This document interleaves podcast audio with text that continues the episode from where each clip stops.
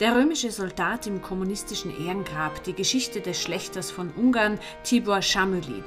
Es spricht Dr. Susanna Steiger-Moser, Historikerin, Autorin und Entwicklerin von Kulturprojekten mit dem Schwerpunkt Wirtschafts- und Sozialgeschichte des Burgenlandes. Der römische Soldat im kommunistischen Ehrengrab. Die Geschichte des Schlechters von Ungarn, Tibor Samueli. Die bekannte Kulturwissenschaftlerin Aleida Assmann stellte einst fest, die Vergangenheit kann man nicht ändern, aber dass man die Deutung der Geschichte gemeinsam ändert, ist ganz normal. Das erleben wir heute immer wieder und war auch in der Vergangenheit so. Ein Beispiel dafür ist die Geschichte von Tibor Samueli, dem sogenannten Schlechter Ungarns. Samueli kommt zweimal mit der burgenländischen Geschichte in Berührung.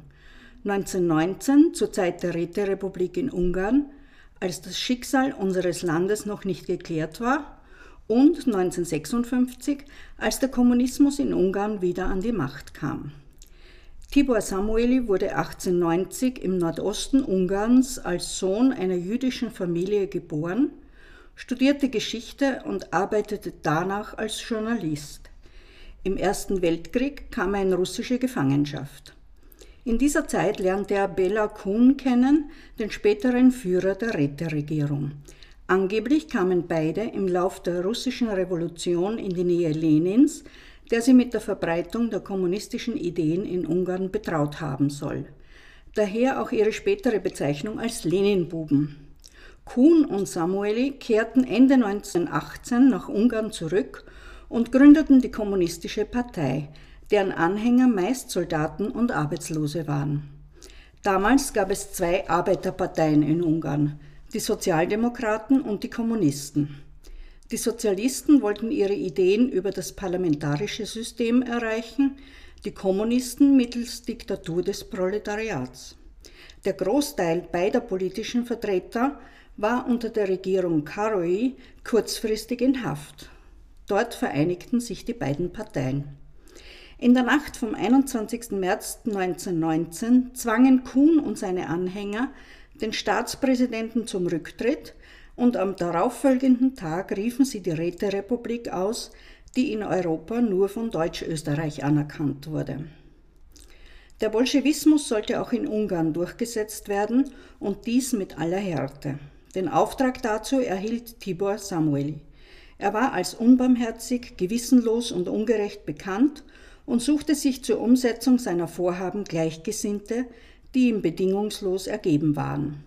Diese Terroristen, die im Wesentlichen aus Arbeitslosen, Einbrechern und Vagabunden bestanden, sollten die Bourgeoisie ausrotten. Bald 600 Mann setzten die Hauptstadt in Angst und Schrecken und bereicherten sich. Dies geschah nicht nur in Budapest, sondern auch auf dem Land. Doch schon bald waren sie dem Widerstand nicht mehr gewachsen. Die Anführer der Revolution flüchteten getrennt nach Österreich. Samueli wollte beim heutigen Bad Sauerbrunn über die Grenze. Dort gab es einen regen Grenzschmuggel, sowohl mit Menschen, Lebensmitteln als auch Waffen. Beim Grenzübertritt wurde er aber verhaftet und auf den Kordonposten Lichtenwert gebracht, wo er sich laut Protokoll selbst erschoss oder laut anderen Erzählungen erschossen wurde. An der Todesart gab es Zweifel. Die Österreicher wollten den Leichnam wieder loswerden und transportierten ihn nach Sauerbrunn auf den Friedhof. Dort wehrten sich aber die Katholiken, weil er als Selbstmörder nicht in geweihter Erde bestattet werden sollte. Im jüdischen Teil wollte man ihn nicht, weil man an seinem Judentum zweifelte. Und so wurde er außerhalb des Friedhofs begraben. Der geschilderte Fluchtweg dürfte aber nicht den Tatsachen entsprechen. Denn laut einer glaubhaften Erzählung hatte Samueli in Pötsching im Haus des Oberlehrers übernachtet und führte Gold, Bargeld und Edelsteine in großem Ausmaß mit sich. Am Morgen hatte er das Haus verlassen. Auf der Tapete an der Wand neben dem Bett hatte er sich mit Samueli unterschrieben. Leider wurde diese Tapete später entfernt und schließlich entsorgt. Lange Jahre kümmerte sich niemand um Samueli. 1949 trat jedoch eine Wende ein. Ungarn wurde kommunistische Volksrepublik und Samueli wurde zum Freiheitskämpfer stilisiert. Der große Sohn der ungarischen Bevölkerung, sollte ein Denkmal und Ehrengrab erhalten. Eine Delegation der ungarischen Gesandtschaft begleitete 1956 seine Witwe nach Pötsching. Im Ort wurden Männer rekrutiert, die am vermeintlichen Bestattungsort nach der Leiche suchen sollten. Sie wurden auch fündig. Unter einem Stein befand sich ein Skelett. Das Komitee und die Witwe waren zufrieden und das Skelett wurde nach Budapest überführt und in einem Ehrengrab bestattet. Schon 1956 zweifelte man in Österreich an der Identität der Leiche. Jahre später datierte der Landesarchäologe Dr. Kaus den Stein um die Zeit rund 100 Jahre nach Christi und ordnete das Grab einem römischen Soldaten zu. Der römische Soldat im kommunistischen Ehrengrab kam aber nicht zur Ruhe.